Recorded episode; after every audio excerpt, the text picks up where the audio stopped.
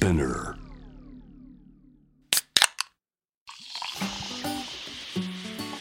ヨンヨンです今日からスタートしましたフェイボリットウィーケンドこの番組はあのミュージシャンデザイナーなどのクリエイターたちがどんな休日を過ごしどんなインプットをしているのかそして今どんなことに興味を持っているかなどなどこれからのカルチャーシーンを作っていく方々をゲストにお迎えして私ヨンヨンがいろいろとお話を伺っていくトークプログラムです、えー私ヨンヨンは、えー DJ シンガーソングライターえーラジオ DJ としていろいろ活動させていただいているんですけれども、えーこのプログラムのように、えーなんて言うんですかねミュージック以外の、えー質問をどんどんしていくっていう形はねちょっと初めてなのでどんな感じになるのかなと自分でもワクワクしています。ということで、えー初回の配信のゲストをご紹介いたします。こもあいさんです。こんにちは。こんにちは、お願いしおます。願いします。ちょっと初回ゲストということで、はいはいちょっとまだ全然慣れてないかもしれないんですけれえどでも あ、。そっか初回なんだ。嬉しい。ありがとうもございます。初回でねちょっとどんな流れになるんだろうとか思いながら、えーありがとうござ久しぶいます。りにヨンヨンに会えるなと思って、うんやっぱり現場でなんかこうすれ違うこととかがないから、すごい呼んでもらって嬉しかったです。確かに。とじっくりね楽屋とかであってもうんうんうん。話せなかったりするから、なかなか、なんか挨拶はちょいちょいするけどそうそうあんまり染み話込んだ話しうんできなたことなかっかかったたからら今日はちゃんとお会いできて、ね嬉しいです。うん、シンガーソングライターになっててびっくりした。そうだね 確かに。そうあの初めましての頃は多分 DJ 真っ只中というか、うんうんめちゃくちゃクラブで頑張ってたうん時期うんだったんですけれども、うんまあうんそうね。なんかシンガーソングライターとして EP も最近、えー、出したりとか。いつぐらいから作り始めたんですか？えーっとね。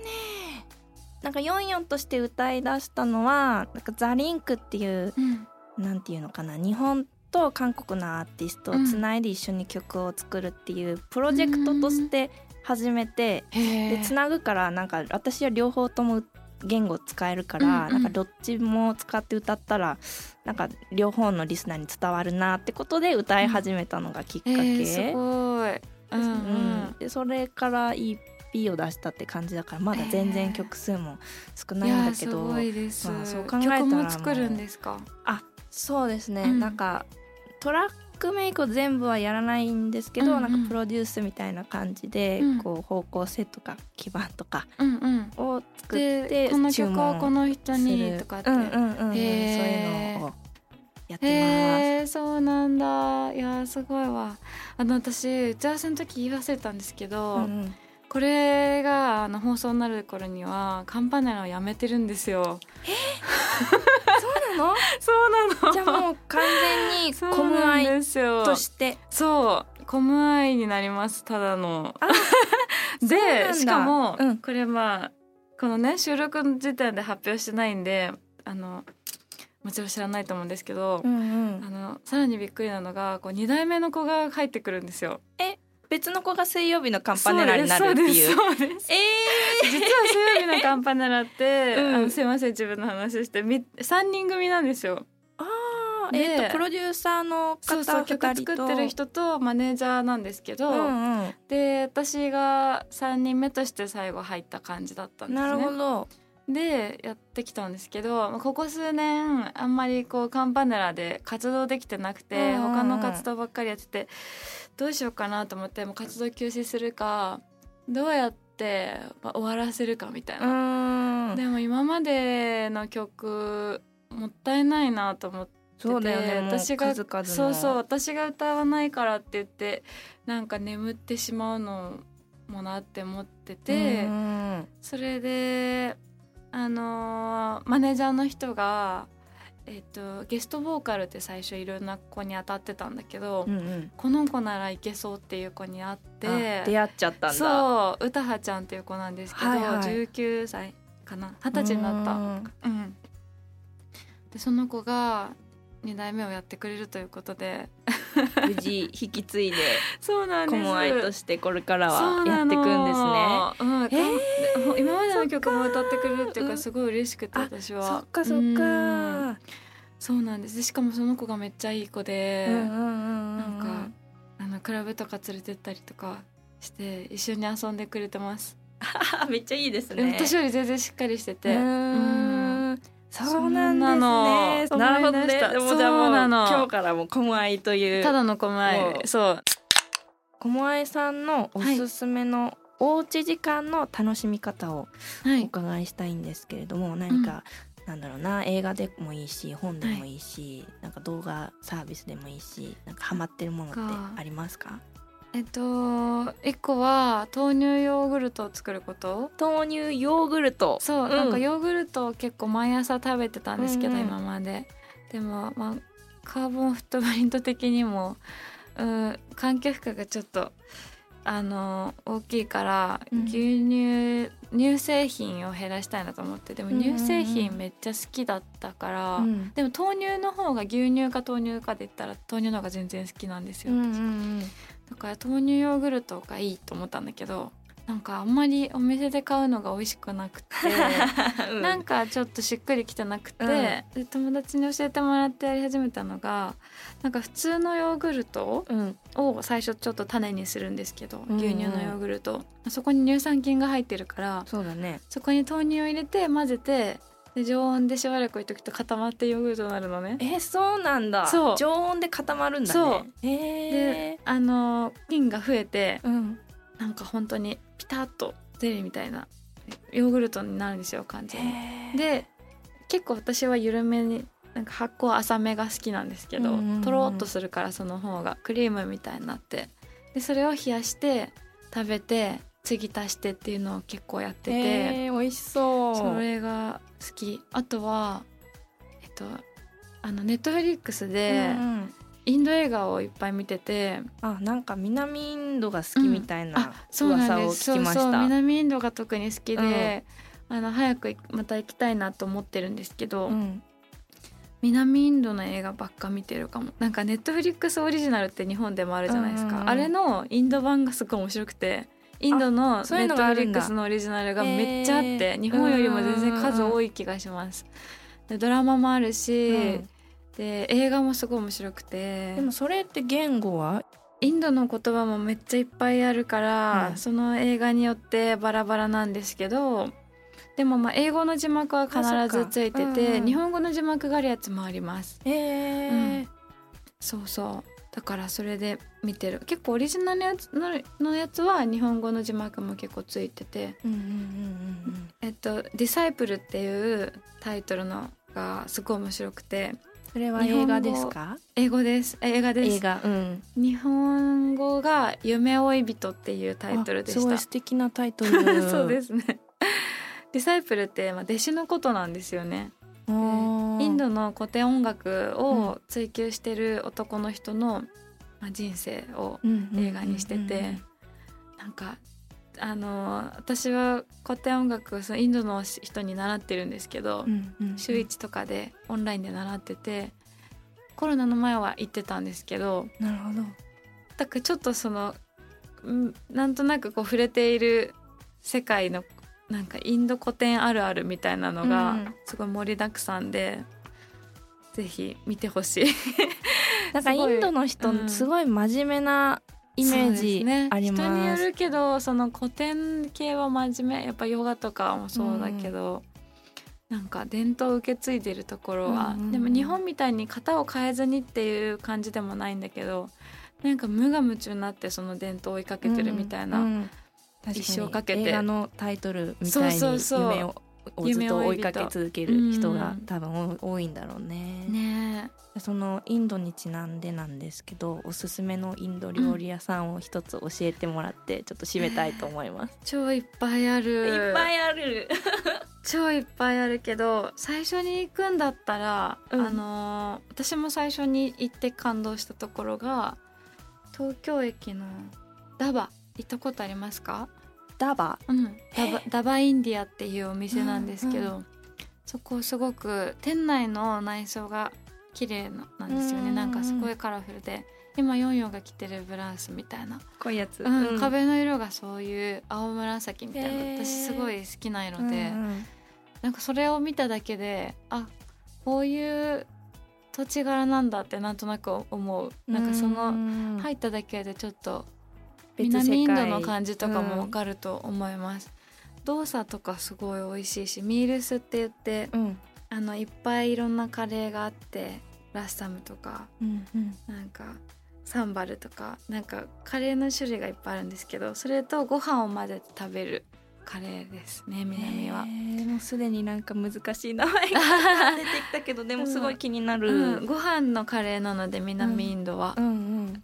ナンのカレーじゃなくてナンはか食べないんですよはいはいはいはいはい。南は。はいうん。だから日本人も多分馴染みがもう少しあるとうんうんうんうん。馴染みやすいと思います、わかりました。その東京駅のダーバンもちょっと私行ってみたいと、行ってくださいぜ思います。ひ。はい今後は、うん。もうコムアイとしてその今までの水曜日のカンパネラとは差別化した何か新しいプロジェクトをで始める？もまあだいぶ前からもう分かれてて。なんかオフィシャルにその発表するのが今回っていう感じだなんだけど、うん。活動的には自分はもうなんかとっくに結構別のことばっかりやってたから、うんうん太一さんとオール太一さんって人とやってる、えー、とバンド。うん。でまあ、屋久島トレジャーってアルバムをあの出してるんですけど、はい。数年前に。それは「水曜日のカンパネラ」と「オール太一」って名義だけど、うんうん。まあ、ほぼあの2人で進めたので、うんうんそこがスタートになってて一そうそうそう。今後はコムアイとオール太一になっていくかな。そのバンドもやってて、うん。熊野に行ったりとかして次の音源を制作していてあとはオライビさんっていうミュージシャンの方がいるんですけど、はい。オライビさんと一緒にライブをしたりとかしてなんか先輩たちについてって ライブをしたりとか、うん、確かになんか最近のコムアイちゃんのその音源というかスタイルが、なんていうのかな森とか自然の音をはいこう織り交ぜたなんかインスタレーションっぽい感じをしているなっていう印象は持ってました。えー、ありがとうございます。見てくださって。ね、でもなんかあれですよね。特設サイトの方には、うん。なんかライブ映像は無料で今公開されてるんですよね。それはあのアナザーライブってまたもっと最近なに撮ったものなんですけど、去年の冬に行きました。もう一回屋久島に行って最初はそのマネージャーがプロデューサーになってあの進めてきてくれたうん。助成金とかも取って進めてきてくれた結構大きなプロジェクトだったんですけど、屋久島からライブをしたい本当はそこに人を呼びたいっていうふうに思ってたんですけど行けなくなっちゃったから呼べなくなってしまったので、配信出てて配信ってなんか面白い方法でやりたいよなってなって、うんで映像を撮るんじゃなくて 3D のデータを撮るみたいな、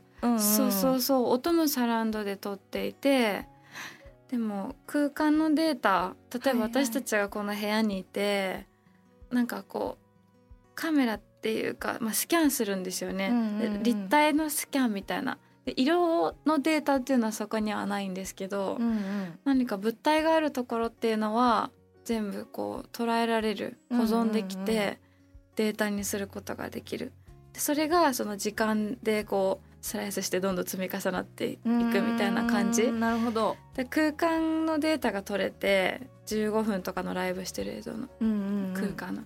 でそれを後からどういうふうにフレーミングするか決めるって感じなんですよ。あ後付けなんだあれ。そう。なんか新しいところ可能性をすごい感感じてってやっぱりなんかね今コロナでライブもやりづらい時代だから皆さん配信ライブとかされてるんだけどなんかそういったなんか映像の作品として見見れるコンテンツってすごくいいなってうん思ったんですよね。うん。そういう意味ではなんかもちろん音も360度で聞き取れるし、映像もなんかいろんな角度で見れるし、うんうんあと面白いのはなんか携帯で自分であ映像の角度を調整できるんですよね。あれもなんかなん自分も参加してる気がしてうん。いて、なんかすごい面白かった。ねなんかその要素をそうもっとなんかすっごいいろいろ探りながらあそこに落ち着いた感じだったけどまあなんかでも私はもうやっただけだからライブの当日、あとはなんか話したりするだけでやっぱエンジニアの人たちがみんなほんと死ぬものぐらいで働いてくれたからすごい大変だなと思ったわ。みんなでね多分いろいろなアイディアをね練ってねねあんだけ素晴らしい映像ができたと思うんですけどまあそのちょうどコロナの話をしたので、まあなんかアフターコロナでうん。その自分の活動形態とか環境ってどんな感じに変わったのかなって。えー、なんか変わったかな。2拠点になりました。えどっか引っ越したの？山梨と東京を行き来してるっていう感じですね。なるほど。なるべく行きたいんだけどでも忙しくなっちゃうとやっぱりなんか東京にが多くなっちゃって。うんなんかすごいまだ下手くそだなって思っててバランスの取り方が。二拠点をそうそうそう。もう何週間か向こうに行くとか。でもやっぱオンラインのものがすごい増えたから、うん。とても助かってて。うん。だいぶその2拠点も成立するようになんかオンラインの打ち合わせとかをそこに当てたりとかして。なるほど。そう。向こうの方がもとも私が私たちがセッティングした w i f i が良くてあその山梨の方そうがそうそう。あまあでも東京だとカフェとか行ってましたもうみんなが w i f i 使いまくってるから逆に電波悪いのかもしれない。ね。ヨンヨンはなどう変わりました？私も実は二拠点生あ活そうだったんだ。そうしていへて今福岡に住んでるんだけど、うん。そう実は昨日えー。福岡から東京に来ました、えー、なんでですか、まあなんかイベントがある時に東京戻ってうん。きたりとか、うんうん。まあお仕事がえなんかどうして出もあいや福岡は縁もゆかりもないんで。えそうなんですけだどまあちょっとなんかコロナで自分もこうイベントに出ることがメインの仕事だったから、まあ、どうしてもそういうのが全部ストップした時にいやなんかこれで待ってるだけでもうん。何も変わらないしなんか新しいことやりたいしなとか悩んでたら、まあ、福岡韓国も近いから、うんうん。後でこうねコロナが明けた時に韓国も行きやすいし、まあ、まずご飯が美味しいからいいかなって思って私は福岡を選んだんだけど。えー、そうだったんだいいね。興味があるってねいう感じかな、えー。でも山梨といえばね殿下龍さんとかあそうですね。トリプル M さんたちうんのうんチーム。いますね、うん、あそことも交流はありますか？全然なくてなんか山登りしてるらしいですっていう噂を聞いたけど。あなんかね、うん、噂は聞きうんました、あとなんか向こうのご家族の方たちとか、はい。結構畑とかあーされるそってかそっか。みたいでこの間あの桃送ってもらいました、うんえー、私、めっちゃいい。そうなんだ、えー結構自分で料理とかもしますか？えっと、うん、結構料理する。うん。うんうんうんうん何理して系ますを作るかなえー山梨にいたらなんか本当に野菜ばっかりになるし、夏野菜がやばい。すごい。うん何が美味しいかな、マジで何食べても美味しいからな。結構近所さんから野菜もらったりしますあか、そうですね。知り合いのところからもらったりもする。うーんいいよね。卵もあって近くの知り合いの農場があったりとか、うんうんうんまあ、そういうとこにフラッと行けたりするのがいいなと思いますね。めっちゃいいですよね、うん。私もこの間一回山梨なんか撮影でうんうん、行ったんですけど、すっごく自然豊かえでー。いいところだなって思いました、いやでも福岡もいいね。すごい。あそっか決断ですね。ねね二拠点生活決断するの勇気うん。い行った？いるけどでもなんか後悔してないっうんうん。ていうか、へえなんか一回こう客観的に東京を見れるようになったのって、いい経験だなってうん自分の中では。うんうん思っていますね。福岡の人たちはさ、うんうん、うわヨンヨンが来たみたいな感じになるじゃん。まあなんか来たみたいなあいつの間にかあえ福岡なんですかみたいなことは、まああるけど。いやーないない。北東なんですけど北斗市でそんな風に思われたことないかも。あそうか。多分うん。まあでも移住の人がすっごく多いからあーそうなんだ。そうそう。みんななんかどこかのタイミングで10年前とかうん5年前とか20年前とかで移住してきてる人がすごく多い町だからなんかそんなに割とインパクト。普通の、まあ、みんなそうだよみたいなそうそうそう。感じなんですですね。ヨンヨン来たってなるよね。オラが町に。ヨンヨンが降臨してめっちゃあのイベントとか誘われたりする？うんたまに、まあ、どうしてもちょっとみんな自粛してるからイベント自体は少ないんですけど、まあ、たまに呼ばれるかな福岡の。へえそうなうんんだ、うん。オンラインの配信とかはどうしてる？配信もなんか一応自分のいお家でも撮れるように機材はすごい。揃えてすごい。でちゃんとカメラも GoPro もあって、GoPro 以外にもカメラもあったりとか一応なんかそういう配信イベント呼ばれたら対応できるようにはしてるけど最近はなんかスタジオに行ってうん。収録するのが多いかな、うんうんうん家ってういうよりね。んそうね。せっかく揃えたからちょっと使いたいん使いたいところはあるんうんうん。ですけど、へそうえ小愛ちゃんも結構配信ライブされてるっていうことだったのえで、ー、っと何したっけな？なんか何回かやったんだけど。何回かやりました、うんうんうん。うん。まあ最近なんかハマってることとか、気になってることとかってありますか、えー、っとあるけど、うん、今イランのことについて調べてて。イラン。うんうなんんかイランイスラーム革命について 調べてて。はいはいはい、はい、なんかネットで予備校の世界史の説明動画とか見てます。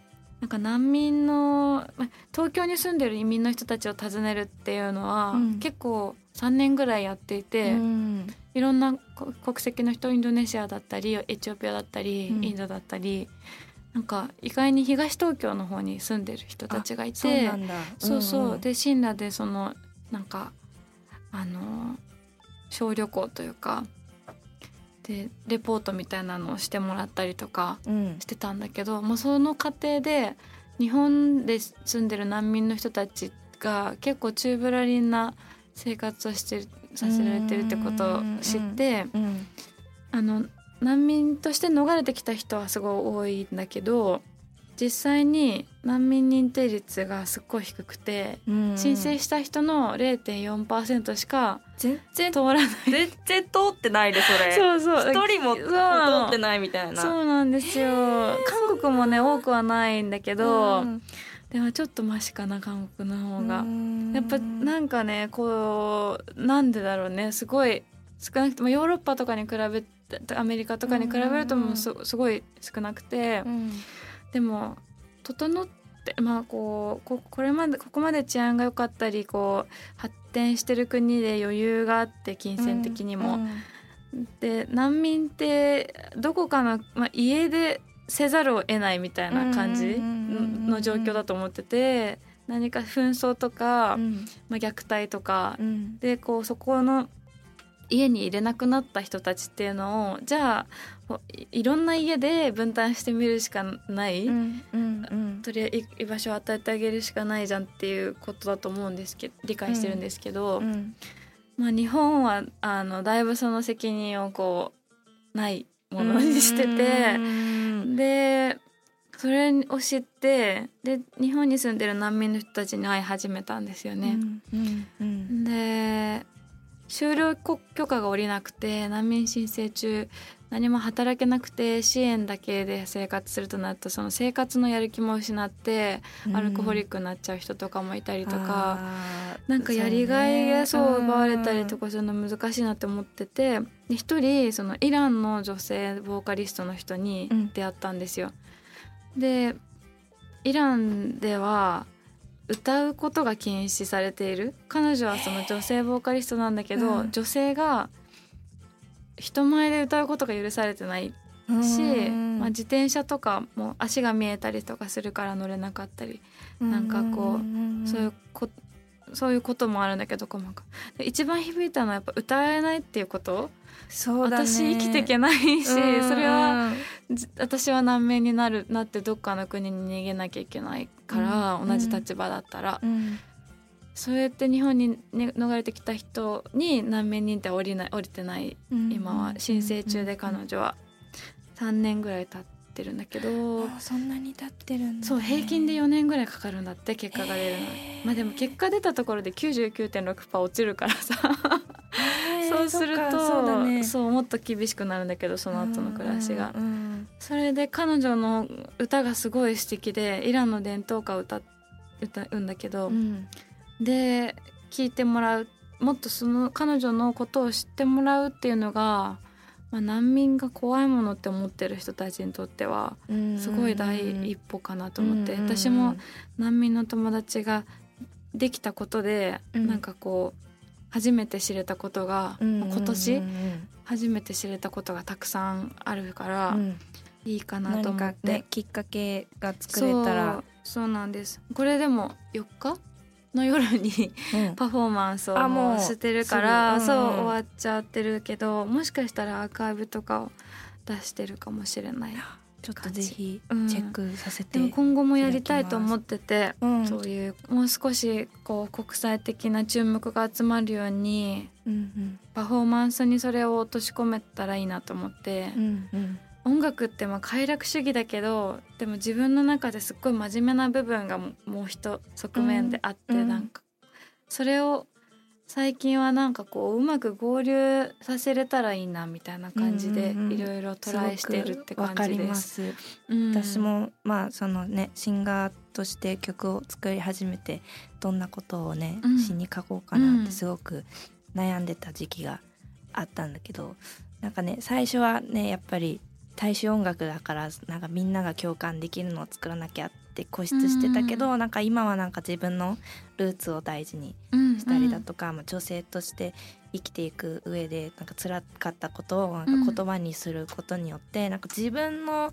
そのモヤモヤも解消されていく気がしていて、なんかあ音にこう表現することってなんか大事なんだなって自分でも最近思えるようにうん。なってきました。もやもやってそのちょうどいいよね。消化して音楽になるだけに、うん なんかこう汚いままとかあのかすんだくくすんだままじゃなくて、うん。なんかちゃんとそれがこう味になって、うん。味わえるものになったり、美しいものになったりとかうん。するなって思思うよね。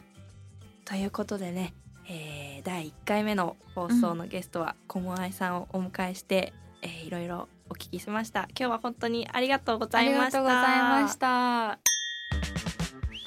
44がお送りしています。フェイバリットウィーケン。ドここからはバドウィーケンダーニュースと題して週末が楽しくなる Tips をご紹介します。先ほどお話にありましたコモアイさんのライブパフォーマンス映像作品。アナザーライブはウェブブラウザを通じてインタラクティブに視聴できます屋久島トレジャーによる屋久島の原生林ガジュマルの森で行った最新のライブパフォーマンスでございますね。えーこちらは特設サイトから無料公開中なのでぜひチェックしていただけたらと思います。またコムアイさんがおすすめしてくれた映画やレストラン情報はバドウィーケンダーニュースとしてツイッターのバドワイザー公式アカウントバドワイザージャパンでも順次載せていくのでぜひチェックをお願いします。気になる方はぜひぜひそちらもチェックして週末の予定を組み立ててみてはいかがでしょうか。次回のゲストはですね料理研究家のチャミさんこと北原和樹さんです。お楽しみに。ということで44でした。バイバイ。